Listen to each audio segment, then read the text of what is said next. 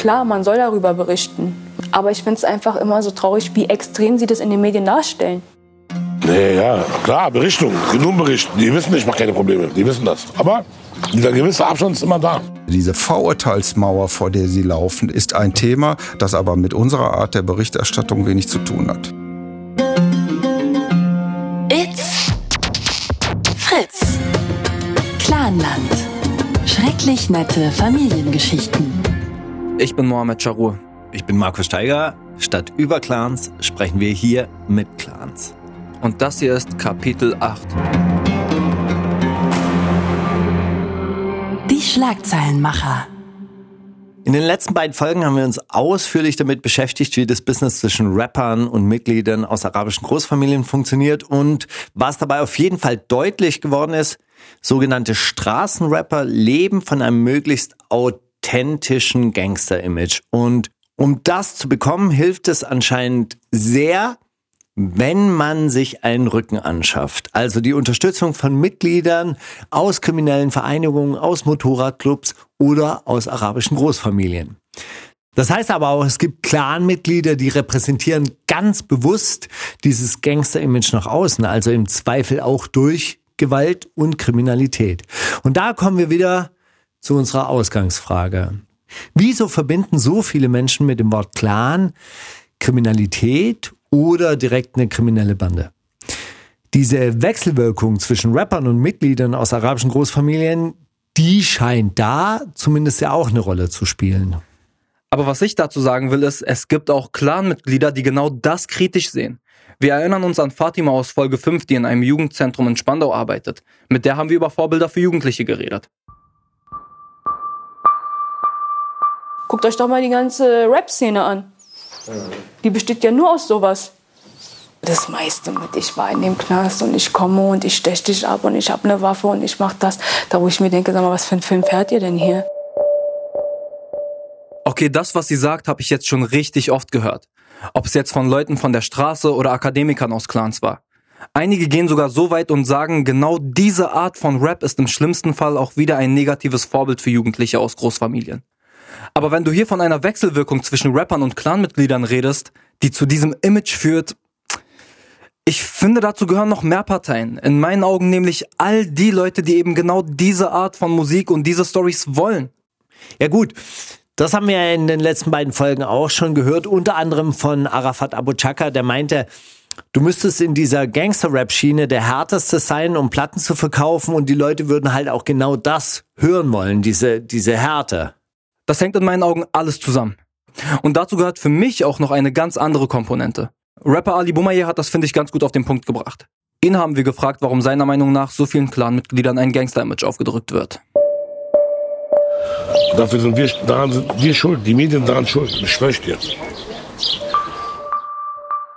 Er nimmt sich da also auch selbst in die Verantwortung, macht aber den Rahmen nochmal größer. Zu den Medien gehört eben nicht nur das Rap-Game, sondern auch die Presse, die Berichterstattung über arabische Clans.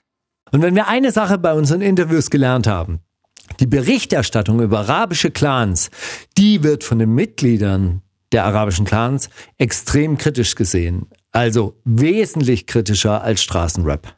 Ja, ich persönlich halte sie für Hetze. Das heißt also, wenn ein Rapper sagt, dass er einen Juwelier überfällt und dabei einen Clan im Rücken hat, dann findest du es in Ordnung. Aber wenn in der Bildzeitung ein bisschen übertrieben wird, dann ist der Aufschrei groß, oder was? Ja, weil Rap immer noch Kunst ist. Und Kunst lebt auch von Übertreibung. Man schafft innerhalb von zwölf Bars eine Welt, die schwarz-weiß ist. Und Differenzierungen passen da nicht rein. Es geht denen darum, stark und gefährlich zu wirken. Und dann können die eben nicht rappen, yo, ich komme mit Clan-Membern und echten Gangstern. Ich meine aber nicht alle, weil nur ein kleiner Teil, bla. Funktioniert halt nicht so gut. Daher kann ich damit persönlich einfach besser umgehen. Berichterstattung sollte aber sachlich sein. Und das ist sie meiner Meinung nach oft nicht. Ich glaube, spätestens jetzt ist jedem klar geworden, worum es in dieser Folge geht. Wie wird die Berichterstattung innerhalb der Familien wahrgenommen? Und vor allem, was passiert, wenn ein Clanmitglied auf die Journalisten trifft, die für die Berichte verantwortlich sind? Und mit Clanmitglied meine ich dich, Mo. Kriminelle Clans Kampf gegen Clans. In ihren Filmen wird das so kommuniziert. Ich wüsste nicht, warum man gegen mich kämpfen sollte. Wer will denn gegen sie kämpfen? Aber hier ist doch Kampf gegen die Clans. Ja, aber also die, ganz kurz, der Raubüberfall auf das KDW funktioniert nur innerhalb der Strukturen von zwei dort beteiligter Familien. Nichts anderes. Ansonsten, hätte nicht anders funktioniert. Ansonsten hätte niemals anders funktioniert. So, das erstmal als Teaser für später. Lass mal einen Schritt zurückgehen. Also bei unseren Interviews haben wir ja eigentlich auch immer über das Thema Clans in der Presse gesprochen. Das war immer ein großes Thema auch bei den Leuten, die wir interviewt haben. Und heute wollen wir mal ganz exemplarisch zwei Geschichten dazu hören. Und zwar von Ali Boumaier und von Fatima, die als Erzieherin und Sozialarbeiterin in Spandau arbeitet. Da war doch die eine Schlagzeile von diesem einen Terrornachbar da in der Falkenhagener Straße. Da haben sie auch einen O-Punkt gemacht. Der Nachbar, von dem sie hier spricht, ist ein Mann, der mutmaßlich über Monate seine Nachbarn terrorisiert haben soll. Nach etlichen Anzeigen wenden sich die Opfer an die Presse, weil sie wohl nicht mehr weiter wissen. Und es kommt Mitte 2019 zu Schlagzeilen wie dieser hier im Berliner Kurier. Clanterror in Spandau. Hier setzt der Horrornachbar zur nächsten Attacke an. Ständig werden die Balkone mit Eiern beworfen, Reifen wurden zerstochen, ein Auto zerkratzt. Ich möchte an dieser Stelle aber auch erwähnen, dass eben genau dieser Mann auch über 100 Anzeigen gegen seine Nachbarn erstattet hat. Der Mann ist Teil einer arabischen Großfamilie. Weißt du, wie viele Leute da auf mich zugekommen sind und haben mich gefragt, ist der von deiner Familie? Meine eigene Chefin kam, ey, ich hab dich schon gesucht, guck mal. In den Artikeln wird der Nachname des Mannes zwar mit O abgekürzt, entscheidender scheint für viele Autoren aber der Clanbezug zu sein. Der Clanmann aus dem Spandauer Horrorhaus. Klar, man soll darüber berichten. Man soll berichten, was abgeht. Aber ich finde es einfach immer so traurig, wie extrem sie das in den Medien darstellen. Was aussieht wie ein gewöhnlicher Nachbarschaftsstreit, ist typisch dafür, wie arabische Clans ihre Reviere abstecken. Auch Fatimas Nachname fängt mit O an. Sie stammt allerdings aus einem anderen Clan mit einem anderen Nachnamen. Ich so, nee, ich kenne den nicht. Ich lache ja auch dazwischen inzwischen darüber. Ich will jetzt mich auch nicht irgendwie, ähm, ich will jetzt nicht rumrollen oder so.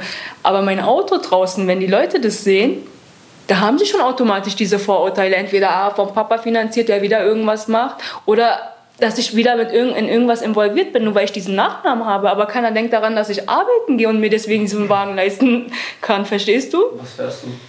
Ist nichts Besonderes, aber der ist jetzt inzwischen was Besonderes, weil er umgebaut wurde und weil er jetzt eine Folie drauf hat, eine C-Klasse. Verstehst du? Aber auch so, dann, dann kam ich damals und dann haben die mich gefragt. Ja, wie kannst du denn so einen Wagen leisten? Ich saß in dem Moment auf Arbeit. Ich meinte, guck mal die Platten da oben. Wisst ihr, warum die so locker sind? Weil ich da oben einen Koks verstecke. Deswegen kann ich es mir leisten. Man lacht inzwischen darüber. Dass sie aber überhaupt solche lustigen Sprüche machen muss, liegt für sie auch an der Art und Weise, wie berichtet wird. Ich sage nicht, dass die alle harmlos sind und nichts machen und dass ihnen da irgendwas unterstellt wird. Ich sage ja selber, das verärgert mich.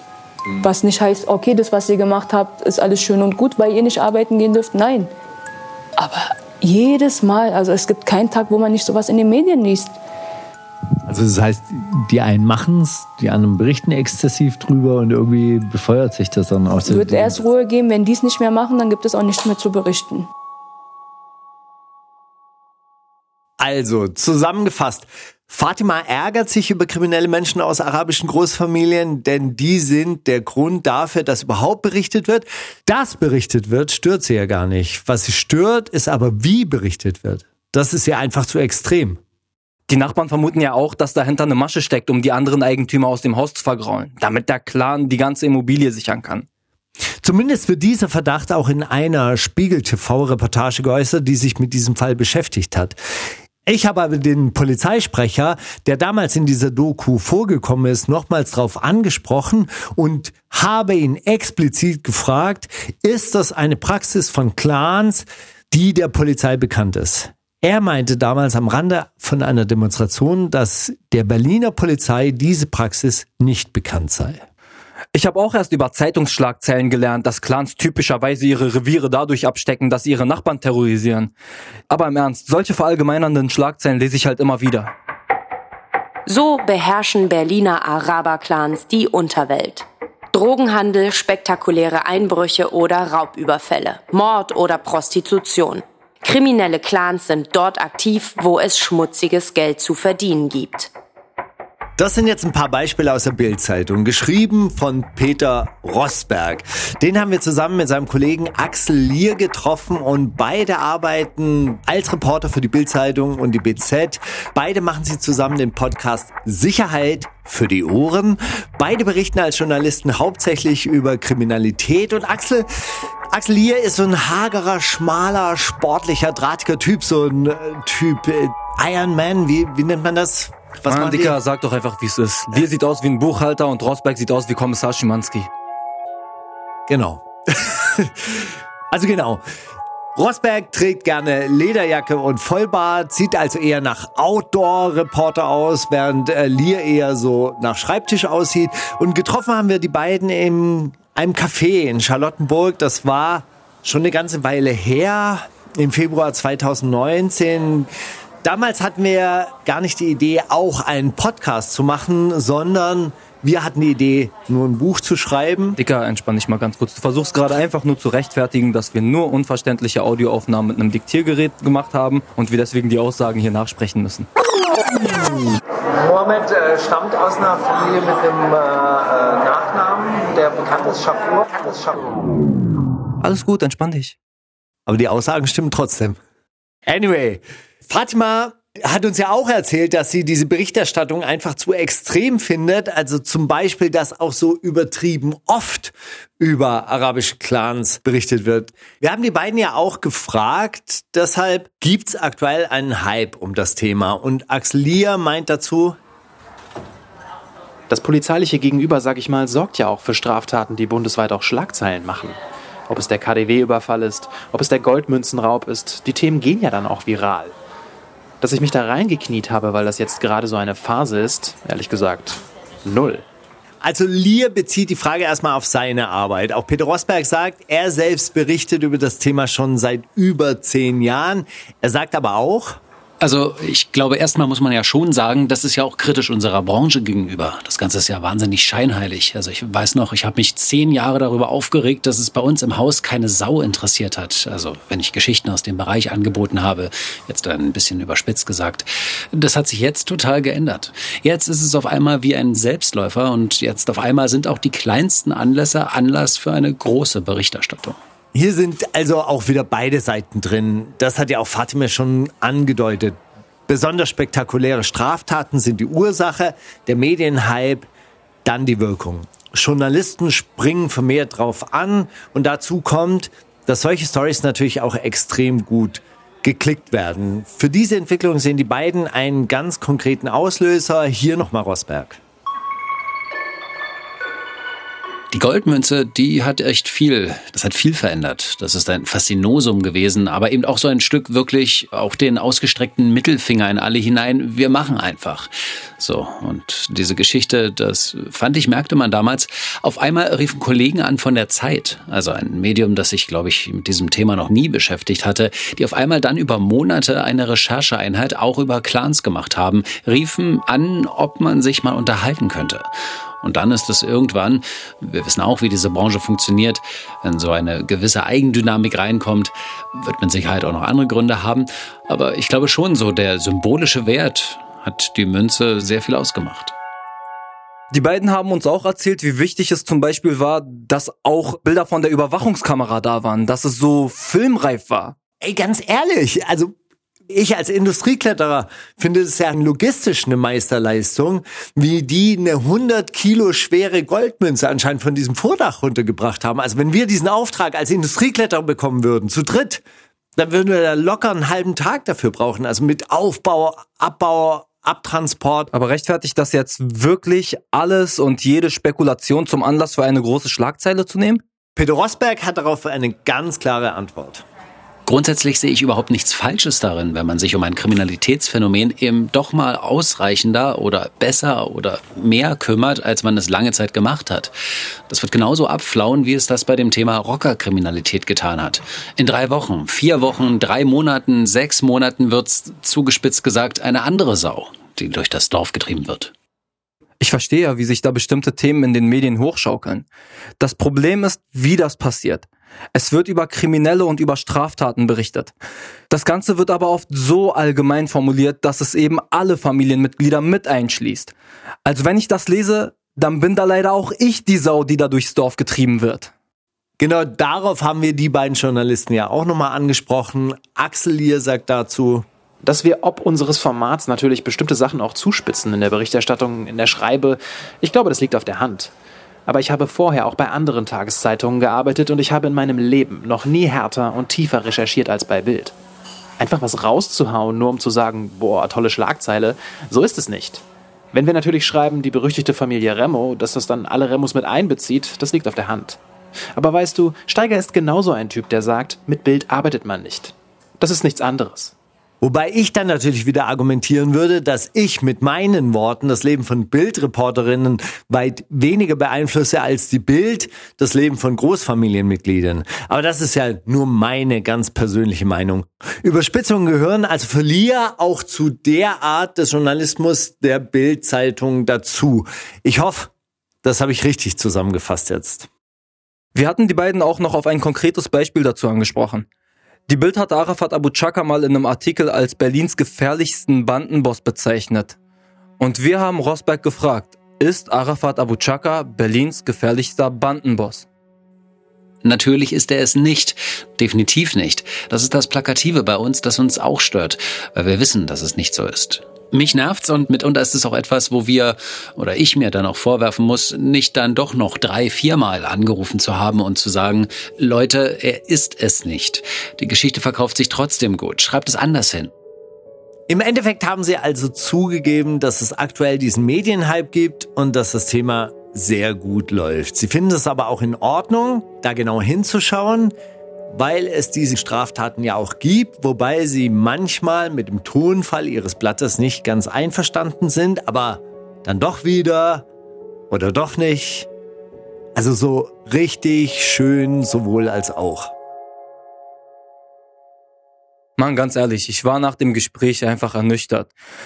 Die geben zu, dass sie zuspitzen, weil das gehört alles dazu, bla bla bla. Und das, äh, man gibt auch zu, dass sich das halt gut verkauft. Aber die tun so, als hätten sie gar keinen Anteil daran, dass der Ruf dieser Familien so ist, wie er ist und dass die Situation so ist, wie sie ist. Ich hatte hier auch nochmal die Abu Chaka-Schlagzeile herausgegriffen, weil das eine Person auch besonders betrifft. Und das bringt uns zurück zu Rapper Ali Boumaier, Cousin von Arafat Abu Chaka. Die Bild hat im Zusammenhang mit der Familie schon von der prominentesten Familie der Berliner Unterwelt gesprochen. Oder von den Machenschaften eines Mafia-Clans. Ali ist von diesen Schlagzeilen absolut genervt. Digga, ich kann, ich kann einfach nicht mehr. Ich habe einfach keinen Bock mehr darauf, Alter. Das ist immer derselbe Scheiß. Und egal, wo man hingeht, der, der ist ja von der Familie und der ist da und der ist so und Abstand halten und so. Das geht mir richtig auf den Sack, Alter. Dass Verallgemeinerungen in der Presse für viele Clanmitglieder ein Grund sind, warum sie mit Vorurteilen zu kämpfen haben, das haben wir oft gehört. Bei Ali bekommt das Ganze aber noch einen ganz anderen Twist. Die Vorurteile übertragen sich auch noch auf seine Freunde, unter anderem auf einen prominenten Freund.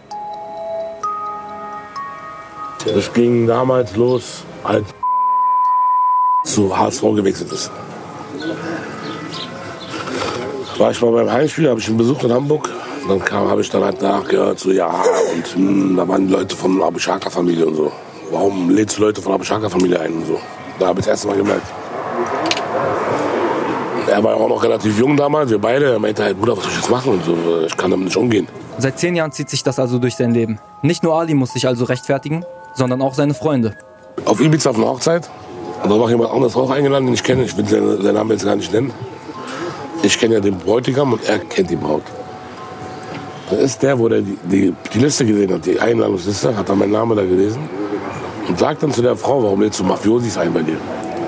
Und die Frau kennt mich ja nicht. Dann sagt die Frau zu ihrem Mann, ist der, ist der eine von der Mafia? Der Typ sagt, das ist bescheuert, man, das ist ein Kumpel, der macht Musik.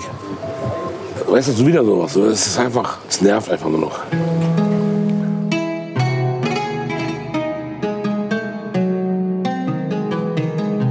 Ali merkt, auch Freunde kommen in eine Rechtfertigungsposition. Viele distanzieren sich von ihm, vor allem dann, wenn sie selber in der Öffentlichkeit stehen. Bis auf einen, wie Ali erzählt. Alle anderen haben sich von mir verabschiedet. Indirekt. Also nicht offiziell, aber so halt durch die Blume, weißt du? Das Interessante daran ist aber, hier geht es ja gar nicht darum, dass die Leute denken, Ali sei kriminell. Ich habe vorhin diesen Schauspieler, diesen Musik, auch andere Musiker, die distanzieren sich von mir, aber die mögen mich da, das, das glaube ich ihnen ja auch. Aber dieser gewisse Abstand ist immer da. Weil sie Angst haben, dass sie irgendwie ins falsche Licht geraten. In der Öffentlichkeit, wegen mir. Also wegen meinem Background. Weißt du? Aber das heißt, die Leute haben eher Angst davor, dass schlecht über sie berichtet wird, als dass sie wirklich Angst haben, dass du Probleme lieferst. Nee, ja, klar, Berichtung, genug berichten. Die wissen, ich mache keine Probleme, die wissen das. Aber die haben trotzdem diese Stimmen in ihren Köpfen, die sagen, ey, Abstand. Weil wer weiß, vielleicht können die mir auch äh, meiner Karriere schaden oder so. Ich will halt, die wollen halt nicht in der Bildzeitung stehen und mit irgendwelchen Verbindungen zu irgendwelchen Großfamilien oder so.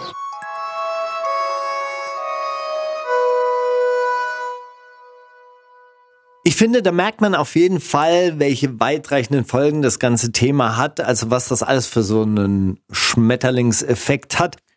Es gibt total spektakuläre Straftaten. Die Presse berichtet darüber. Das Ganze geht total viral. Plötzlich denken auch andere Journalisten, da müssen wir was dazu machen. Auf einmal gibt es den totalen Fokus auf das Thema und jedes neue Ereignis wird zur potenziellen Schlagzeile.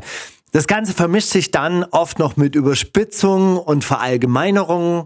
Und am Ende gehen Freunde oder Geschäftspartner von jemandem wie Ali auf Abstand. Nicht, weil sie denken, er sei kriminell, sondern weil sie Angst haben, selber in der Presse zu landen.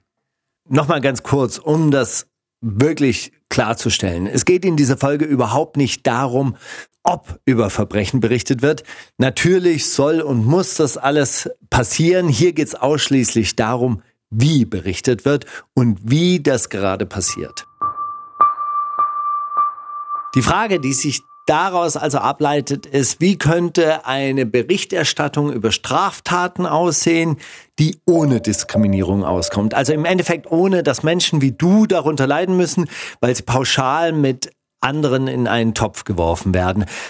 Dafür haben wir uns dann Reportagen nicht nur von Spiegel TV oder der Bild angeguckt, sondern auch vom öffentlich-rechtlichen Rundfunk.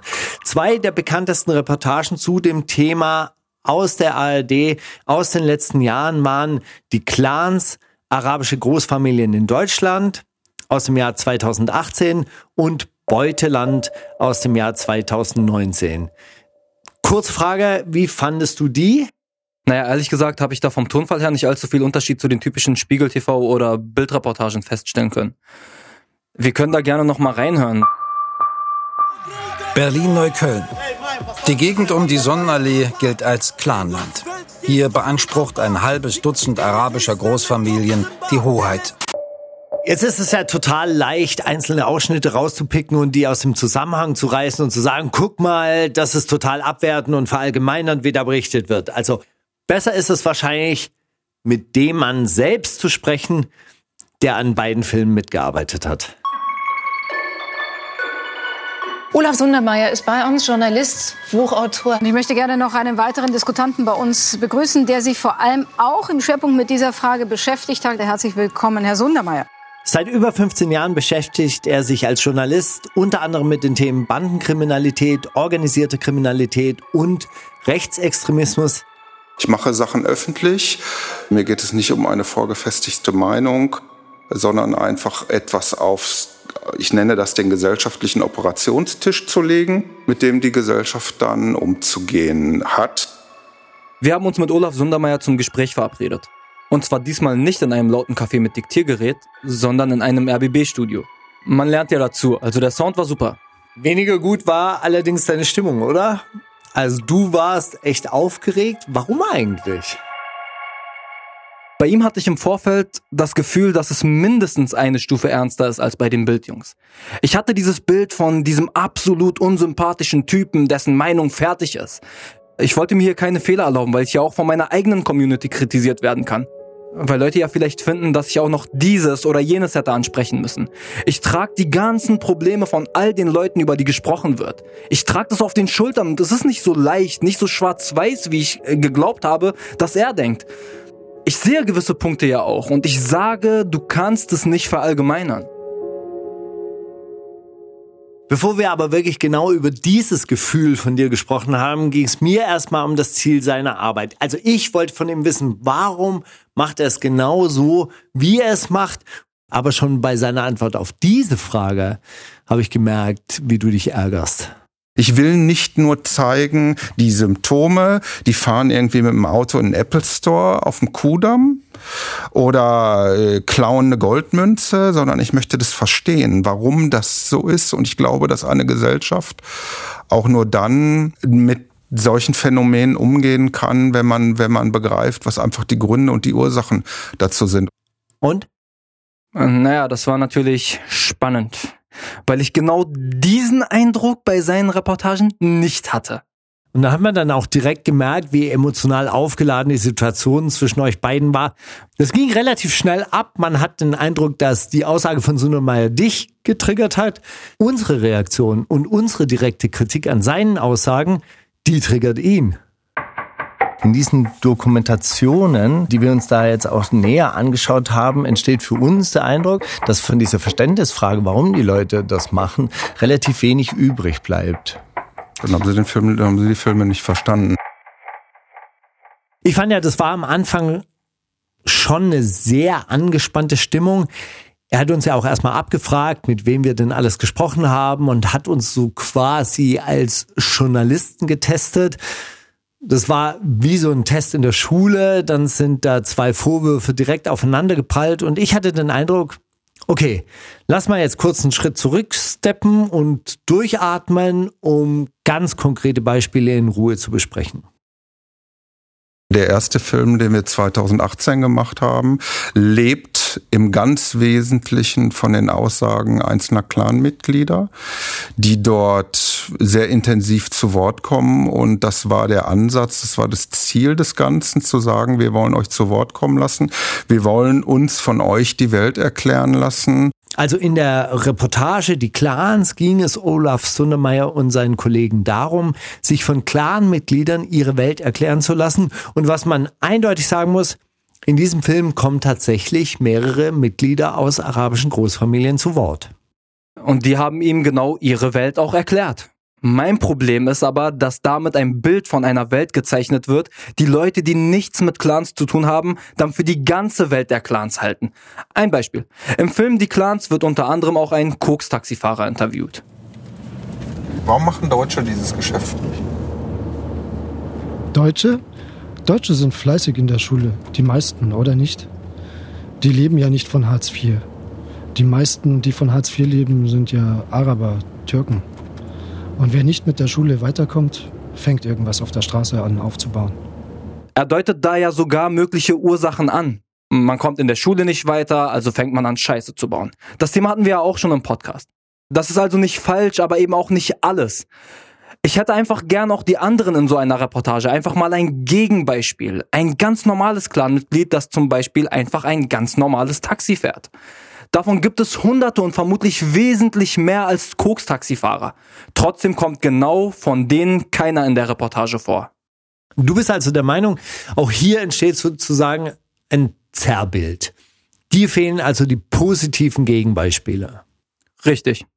Und genau auf diesen Fokus, auf bestimmte Protagonisten, darauf haben wir Olaf Sundermeier angesprochen. Wenn ich eine Fernsehdokumentation habe, habe ich am Ende vier, fünf, sechs Protagonisten, mit denen ich drehe. Ich habe aber mit Dutzenden von Leuten vorher vorher gesprochen, die sich dann einfach entscheiden, kein Interview zu geben. Ich habe lange versucht, für einen dieser Filme, ein 16-jähriges Mitglied der Elsen-Familie aus dem Ruhrgebiet, zu drehen, mich mehrfach mit ihm getroffen, dann mit seinem Vater, wieder mit seinem Vater, mit ihm. Und der hat mir glaubhaft versichert, dass er eine Ausbildung zum Kfz-Mechaniker oder Mechatroniker, sagt man heute, machen will. Und er sagte, es ist natürlich schwierig, wenn ich in der Berufsschule einen Namen trage, der mir gleich ein Label aufpappt. Und das ist natürlich ein wahnsinniges Problem. Nur so jemand muss Ihnen auch seine Geschichte erzählen. Anscheinend wollen die meisten von ihnen von vornherein gar nicht in seinem Fernsehbeitrag auftauchen oder springen vor dem Dreh dann auch noch ab. Das ist ja auch eine Erfahrung, die wir gemacht haben. Dass das so ist, kann aber auch wieder eine Reaktion darauf sein, wie über die Familien berichtet wird. Sundermeier hat da ja ein Beispiel gebracht von einem 16-jährigen Alsein, mit dem er eigentlich drehen wollte. Passenderweise hatte ich im Interview mit Sundermeier auch eine Story mit einem Mitglied der Familie Alsein. Ich habe mit einem Alsein gesprochen und der hat zu mir gesagt, Bruder, ich würde so gerne ein Interview geben, aber wir sind immer als die Verlierer aus diesen Nummern gegangen. Andauernd werden irgendwelche Aussagen von uns genommen, die in einem Großen und Ganzen vielleicht einen anderen Sinn ergeben und dann aber dieser eine Ausschnitt, der macht sich einfach nicht gut. Der würde sich nicht gut lesen und der hört sich nicht gut an. Und dann stehst du halt da und dann darfst du dir von jeder Seite zum einen von Seiten der migrantischen Community anhören, ey, was erzählst du denn für eine Scheiße? Und die deutsche Community schüttelt ja ohnehin den Kopf, wenn sie uns sieht. Ich habe mehrfach irgendwie vor Türen gestanden, im Wedding, in Essen, überall, wo die Leute uns schon Interviews zugesagt haben, wo uns dann die Türen vor der Nase zugeknallt wurden. Und egal welche Seite dafür jetzt verantwortlich ist, das Ergebnis ist dass man dann am, am Ende einfach einzelne Typen hat, die sich in besonderer Weise profilieren wollen vor laufender Kamera. Das ist so. Okay. Wenn ich das jetzt richtig zusammenfasse, heißt es doch, weil er die Alltagsgeschichten von ganz normalen Clanmitgliedern nicht bekommt, redet Zundermeier am Ende dann doch wieder nur mit den üblichen Verdächtigen, die ihm die üblichen Gangstergeschichten erzählen. Und so sorgen sowohl die Macher als auch die speziellen Protagonisten dafür, dass in der Öffentlichkeit ein Bild entsteht, dass Clans gewalttätig und kriminell sind. Und das führt dann wieder dazu, dass eine Reportage auf dem Markt ist, von der die anderen Familienmitglieder enttäuscht sind, weswegen sie dann auch beim nächsten Mal wieder nicht mit ihm sprechen. Das ist ein richtiger Teufelskreis. Und ganz ehrlich, Markus, wie oft saßen wir dann mit Menschen aus den verschiedensten Familien zusammen, die halt auch nicht davon begeistert waren, was ihre Verwandten da gesagt haben? Wie oft hast du gehört, das sind junge Männer, die sind noch nicht reif, die haben sich scheinbar vorher keine Gedanken darüber gemacht, was für ein Bild sie von der Familie zeichnen und nicht, weil sie Angst haben, dass sie da irgendwie was leaken, sondern weil sie einfach nicht, weil es einfach nicht deren Realität entspricht. Und was mich dann noch zusätzlich stört, ist, wie zum Beispiel in der Reportage die Clans, die Aussagen der Protagonisten kommentiert werden. Wieder ein konkretes Beispiel. Im Film spricht ein Clanmitglied darüber, wie in dessen Augen Konflikte mit und zwischen Großfamilien ausgetragen werden.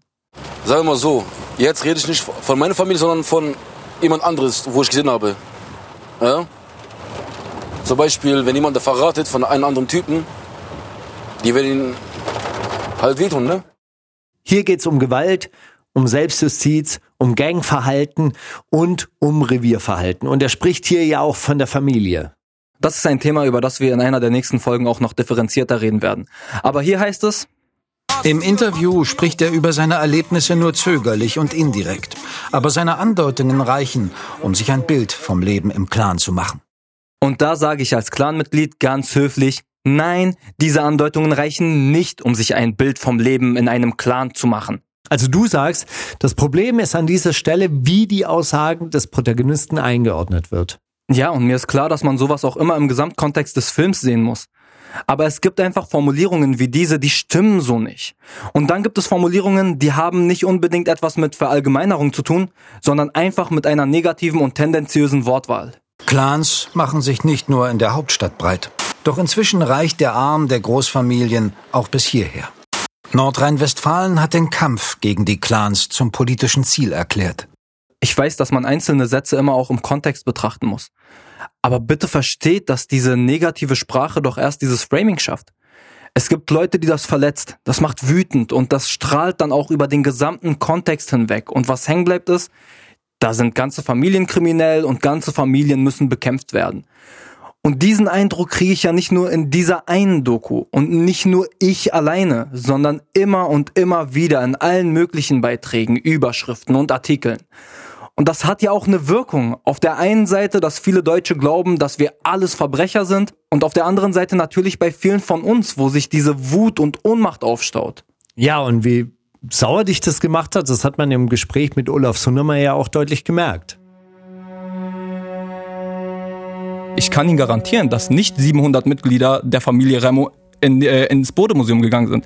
Ich kann Ihnen garantieren, dass nicht ein ganzer Clan sich in dieses Auto gezwängt hat, auch wenn wir äh, Künstler darin sind, uns in, Auto, in Autos zu quetschen. Das war, das war kein ganzer Clan, der in den KDW gegangen ist. Aber Und ich versichere Ihnen, eine Sekunde. Wer behauptet das? Diese Aussagen, diese Familie ist kriminell, diese Familie hat diesen Raub äh, begangen, diese Familie hat diesen Einbruch gemacht, das, äh, das suggeriert mir das. Ich muss mich dafür rechtfertigen, wenn wieder so ein Beitrag in der Zeitung ist, ja sag mal, Prostitution und Drogenhandel und Hells Angels. Ich hätte dich so nicht eingeschätzt. Ja, brauchst mich so nicht einzuschätzen, weil ich das nicht bin. Aber die Presse schreibt das. In ihren Filmen wird das so kommuniziert. Kriminelle Clans, Kampf gegen Clans. Ich wüsste nicht, warum man gegen mich kämpfen sollte. Wer will denn gegen sie kämpfen? Aber hier ist doch Kampf gegen die Clans. Ja, aber also die, ganz kurz, der Raubüberfall auf das KDW funktioniert nur innerhalb der Strukturen von zwei dort beteiligter Familien. Nichts anderes. Ansonsten, hätte nicht anders funktioniert. Ansonsten hätte niemals anders funktioniert. Sundermeier sagt also, nur einige Familienmitglieder begehen diese Straftaten. Die Familienstruktur aber würde erst diese gewissen Verbrechen möglich machen. Zum Beispiel dadurch, dass Familienmitglieder nicht gegen ihre Verwandten aussagen. Das ist übrigens eine Argumentation, die auch von Ermittlern und Staatsanwaltschaft so angeführt wird. Das heißt, dass Mitglieder, die nicht kriminell sind, in einzelnen Familien, die sich, die sich sehr intensiv mit Kriminalität beschäftigen, das mittragen. Das Aussageverhalten ist dann einfach so, dass die sich an nichts erinnern können, nichts wissen, nichts sagen. Und das stärkt die Familie und das erleichtert natürlich auch eine Familie kriminell zu sein. Diese Faktoren rechtfertigen in seinen Augen dann auch von ganzen Familien oder ganzen Clans zu sprechen. Hier geht es also eben nicht nur um einen Hype, bei dem das Thema hochgekocht wird. Es geht hier auch nicht darum, dass die Sachen besonders überspitzt dargestellt werden, wie das im Boulevardjournalismus üblich ist. Sundermeyers Rechtfertigung für diese ganz allgemeinen Aussagen ist also die pure journalistische Notwendigkeit. Das heißt noch lange nicht, dass alle Mitglieder von solchen Großfamilien kriminell sind. Das kann ich auch gerne ein Dutzend Male wiederholen. Andere wiederholen das auch. Das werden Sie jetzt nicht das erste Mal gehört haben. Ja, ich Im, im, im, im Laufe, im Laufe Ihrer Interviews. Also wenn ich das so, wenn ich das so verstehe, sagen Sie, ich habe ein Problem als Bürger dieser Stadt, dass ich aufgrund meines Nachnamens diskriminiert wurde. Dann schlage ich vor, machen Sie doch da mal einen Podcast drüber. Bin dabei. Weil ich habe ein bisschen den Eindruck, dass, dass wir hier, dass sie ein, ein Anliegen haben und ein Thema haben, das mit dem Thema, über das ich berichte, über, den, über das wir unsere, unsere Berichterstattung haben, nur bedingt zu tun hat.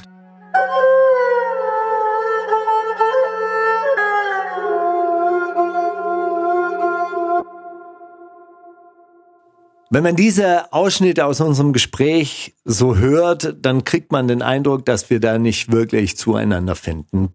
Ganz so war es dann aber doch nicht. Dass wir in dieser Gesellschaft unabhängig von Mitgliedern solcher Großfamilien, die im Schwerpunkt kriminell sind, ein gehöriges Problem mit Integration haben. Das steht ja vollkommen außer Frage. Und das, das reicht natürlich damit rein. Ich gebe Ihnen mal ein sehr gutes Beispiel über einen Bereich, mit dem Sie sich gut auskennen. Ich rede mehrfach mit einem jungen Kameramann aus dem Wedding. Migrantischer Herkunft, begleitet seit vielen Jahren Musikproduktion in diesem Bereich Rap, Hip-Hop auf, wie ich finde, technisch sehr anspruch, anspruchsvolle Weise. Also wo man sagt, hey, das, der kann was. So. Und der sagt, eigentlich würde ich lieber da arbeiten, wo du arbeitest. Aber man hat mich nie gelassen. Ich kenne die Hintergründe nicht. Ich stelle aber fest, dass da, wo ich arbeite, nämlich beim Rundfunk Berlin-Brandenburg, solche Filmemacher nicht sind. Und das halte ich für einen Manko. Also dieses Prinzip Diversität. Also hier, ich habe einen von denen hier mit in der Kantine gehabt. Der steht an der Essensausgabe und sagt, und was esse ich? Ne, weil er Moslem ist. Ne, hat also nichts gefunden, weil das, das, das, das Essensangebot in der Kantine dieses Senders im Prinzip auf Stefan, Michael, Ralf, Peter, Olaf ausgelegt ist und nicht auf, auf Mohammed. Das ist für mich ein großes gesellschaftliches Problem und ich vermute, dass dieser Filmemacher aus dem Wedding, der mit vielen Menschen dreht, die einen kriminellen Hintergrund haben, rein technisch auch ganz anders arbeiten könnte, wenn er für sich den Eindruck bekommen hätte, ich habe einen einfacheren Zugang dazu. Das höre ich oft und ich glaube, das ist ein Problem. Das hatten wir ja auch schon im Podcast. Ein Gefühl, das du auch schon beschrieben hast. Du hast gesagt, die Gesellschaft will, dass ich Shawarma-Verkäufer werde, aber nicht Arzt oder Rechtsanwalt. Genau, und da kann ich sagen, da sind Olaf Sundermeier und ich auch einer Meinung. Natürlich ist das alles ein komplexes gesellschaftliches Problem. Natürlich gibt es da viele verschiedene Faktoren, die da mit reinspielen. Genau deswegen hat unser Podcast ja zwölf Teile. Es hat in meinen Augen und in den Augen vieler Clanmitglieder eben auch damit zu tun, wie über die Familien berichtet wird. Das zu zeigen und das auch mal den Journalisten zu zeigen, war ja das Ziel dieser einen Folge hier. Ich habe aber den Eindruck, dass das grundsätzliche Problem zwar ansatzweise gesehen, aber die Beteiligung mehr oder weniger abgestritten wird. Mich überzeugt es nicht. So nach dem Motto, ja, wir sehen das Problem, aber leider können wir nichts ändern. Dass wir uns hier so kontrovers darüber austauschen, finde ich ganz wunderbar. Ich finde auch gerade Ihre Perspektive für mich wichtig, sehr wichtig. Ich finde auch die, diese Vorurteilsmauer, vor der Sie laufen, ist ein Thema, das aber mit unserer Art der Berichterstattung wenig zu tun hat. Wenn ich dann aber auch lese, Sie beschäftigen sich mit einer Familie und mit einer kriminellen Struktur, dann heißt es aber konsequent in Ihrer Berichterstattung kriminelle Clans, Kampf gegen die Clans, Clans machen sich breit, beherrschen die Clans und so weiter. Das werde ich so auch genau in der das Art und Weise ja, weitermachen. Okay, alles klar. Und das müssen wir an dieser Stelle einfach so hinnehmen. Mir ist noch eins wichtig zu dieser Folge und zu diesen Gesprächen zu sagen. Ich habe auf jeden Fall Respekt davor, dass Lear, Rosberg und Sundermeier zu diesem Dialog bereit waren. Ich bin mit ihm, Lear und Rosberg in den meisten Fällen nicht einer Meinung. Aber man kann sich auch mal darauf einigen, sich nicht einig zu sein, nachdem jeder seine Position klar gemacht hat. Eine Sache, die ich übrigens noch anmerken will, ich finde das auch deshalb sehr beachtlich, weil ich Deutsche oft als konfliktscheu erlebt habe. Wow, wow. Fast vergessen, das klingt ja hart nach. Das Vorurteil der Woche. Ah, die Deutschen sind konfliktscheu. Also die gehen Konfrontationen lieber aus dem Weg und ehrlich gesagt, sehe ich genauso. Ich hatte ja schon mal die Geschichte erzählt, dass ich nicht mit auf Klassenfahrt in die DDR durfte, damals als die DDR noch existiert hat, weil ich so viele Einträge im Klassenbuch hatte. Jetzt war das so, ich hatte einen äh, Lehrer, der hat mich da nie drauf angesprochen. Ja? Der hat mir immer ins Gesicht gelacht, alles in Ordnung. Und plötzlich hintenrum kam dann diese Entscheidung, plötzlich kam dann dieser selbe Lehrer, der von vorne rum extrem freundlich war, in die Klasse, hat sich hingesetzt und gesagt, Markus kann nicht mit in die DDR fahren. Das ist ein Beschluss der Klassenkonferenz. Also, mir waren ehrlich gesagt diese Lehrer, die scheiße waren, die streng waren, aber das mit einer gewissen Konsequenz durchgezogen haben, immer lieber als die, die dir ins Gesicht gelacht haben und dich hintenrum dann ans Messer geliefert haben. Aber solche Geschichten kennst du auch, oder? Ey, dieses Vorurteil der Woche hat einen eigenen Podcast verdient. Es ist so schwierig, sich eine aus diesen ganzen Stories auszusuchen. Ganz am Anfang als Synchroncutter sitze ich bei so einem Projekt und die Regisseurin gibt mir die ganze Zeit so das Gefühl, sie ist mein Bro. Ich sag dir ehrlich, ich konnte es einfach noch nicht so gut. Aber sie hat so verständnisvoll und jeder muss ja irgendwo mal anfangen.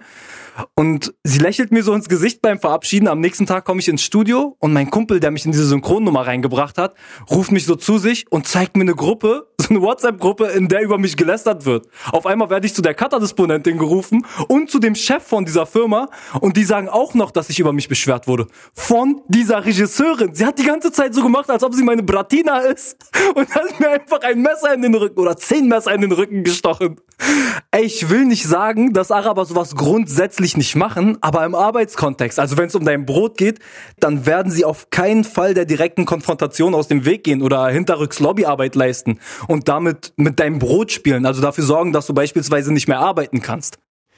Es gibt aber auf jeden Fall eine Person aus der Welt der Medien, wo ich schon das Gefühl hatte, dass die einer direkten Konfrontation aus dem Weg geht und damit dieses Vorurteil natürlich voll und ganz bestätigt. Die Rede ist von Klaas Meyer Heuer. Und wahrscheinlich habt ihr euch auch schon gefragt, warum wir nicht mit dem Löwen der Clan-Berichterstattung gesprochen haben, mit Klaas Mayheuer von Spiegel TV, weil schließlich ist Spiegel TV ja immer ganz vorne mit dabei, wenn es um das Thema geht.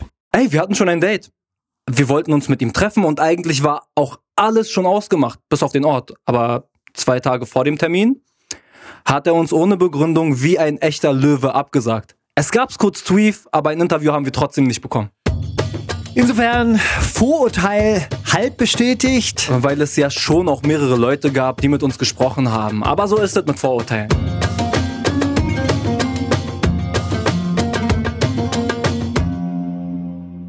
Wir haben in den letzten Folgen darüber gesprochen, wie eigentlich das Image der Großfamilien zustande kommt. Spektakuläre Straftaten und Kriminalität bestimmter Mitglieder sind das eine.